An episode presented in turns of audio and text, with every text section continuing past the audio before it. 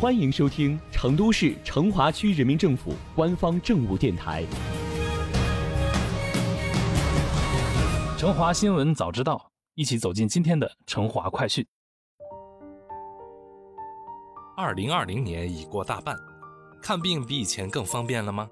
家门口的公共文化服务能否满足需求？养老服务做得如何？相信这些都是每个人最关心的问题。大家对这些关乎百姓生活的大事，当然也有很多话要说。近日，成都市成华区2020年民生观察团开展第二次集中观察活动。观察团成员实地走访了白莲池街道综合文体活动中心、跳灯河街道锦绣社区儿童之家、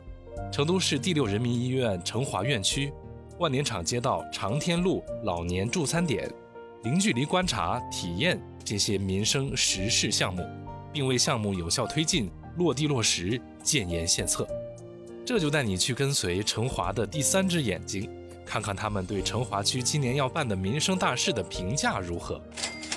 白莲池街道综合文体活动中心是该片区首个集公众教育、高品质阅读、文化创新等多种功能为一体的政府公共文化资源场所。当天。观察团成员首先来到活动中心，实地参观了中心的图书室、舞蹈室、健身区、多功能室等。观察团成员赵松生认为，白莲池街道综合文体活动中心可以引进社会组织开设的免费公益课和公益付费课，以满足居民的不同需求。在参观过程中，观察团成员陈乐维在详细了解白莲池片区的文化特色后。也建议，中心可以通过社交平台发布一些居民喜闻乐见的特色文化课程，不仅可以吸引居民参与，也能传播本土文化。参观完白莲池街道综合文体活动中心后，观察团成员来到了位于跳灯河街道东秀二路的锦绣社区儿童之家。锦绣社区儿童之家由区妇联和锦绣社区联合会共同打造。一缕阳光家庭教育公益服务中心负责日常管理和运营，全年开放约二百六十天。儿童之家整合教育、法律、艺术、心理健康、家庭教育等方面的专家，定期开展互动式咨询服务，并为辖区儿童及家庭开展社区早教服务、课后托管、健康教育、生活技能和品德行为指导、儿童阅读指导等服务。在实地参观了锦绣社区儿童之家后，观察团成员杨芳对儿童之家表示肯定，同时也提出了很多建设性的意见。他认为，目前成华还有一些社区没有建儿童之家，建议成华加快建设力度，整体统筹，将优秀课程在全区分享与推广，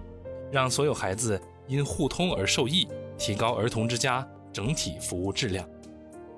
观察团成员朱叔则认为。好的儿童之家要做好引领辐射作用，把经验和成果推广到区内更多的社区。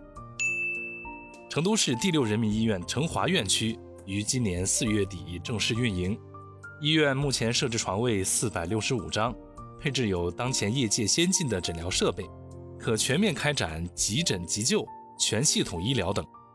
院区现设有肾内科、呼吸内科、神经内科、重症医学科。等二十余个临床和医技科室，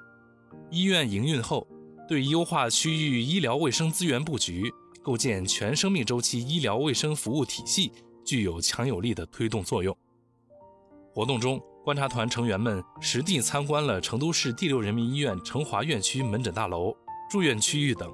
详细了解医院科室设置、资源配置等。大家一边听介绍，一边仔细记录。这个院区临近成都东站，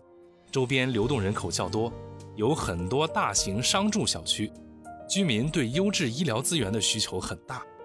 观察团成员们建议，医院应该加大宣传，让更多居民了解医院，从而选择就近看病。医院也可以组织党员先锋联合附近社区进行定期免费问诊及困难居民上门义诊服务。也可以承接街道六十五周岁以上老人免费体检活动，以公益性服务来增加院区知晓度。当天观察团的最后一站是长天路老年助餐点，观察团成员们对就餐环境、厨房设施设备等进行观察。据了解，长天路社区以老年人居多，为提升辖区养老服务质量水平，区民政局与万年场街道多次走访调查，选取长天路十一号法治广场旁一处面积约二百六十余平方米的房屋作为街道老年助餐点位。这里整体风格设计为川西风格，已完成适老化改造，内设餐桌十张，外设茶座四张，配有相关厨房设施设备。可提供娱乐休闲、健康膳食、送餐助餐等一站式就餐服务。观察团成员们一路走，一路看，一路问，大家普遍认为成华确实在认认真真的做事，将民生工程办成了有温度、有热度的民心工程。据了解，今年我区民生实事目标任务共一百三十四项，涵盖扶弱助困、教育助学、医疗养老。住房安居等十大领域，其中省级民生实事目标任务共十九项，市级民生实事目标任务共八十四项，区级民生实事目标任务共三十一项。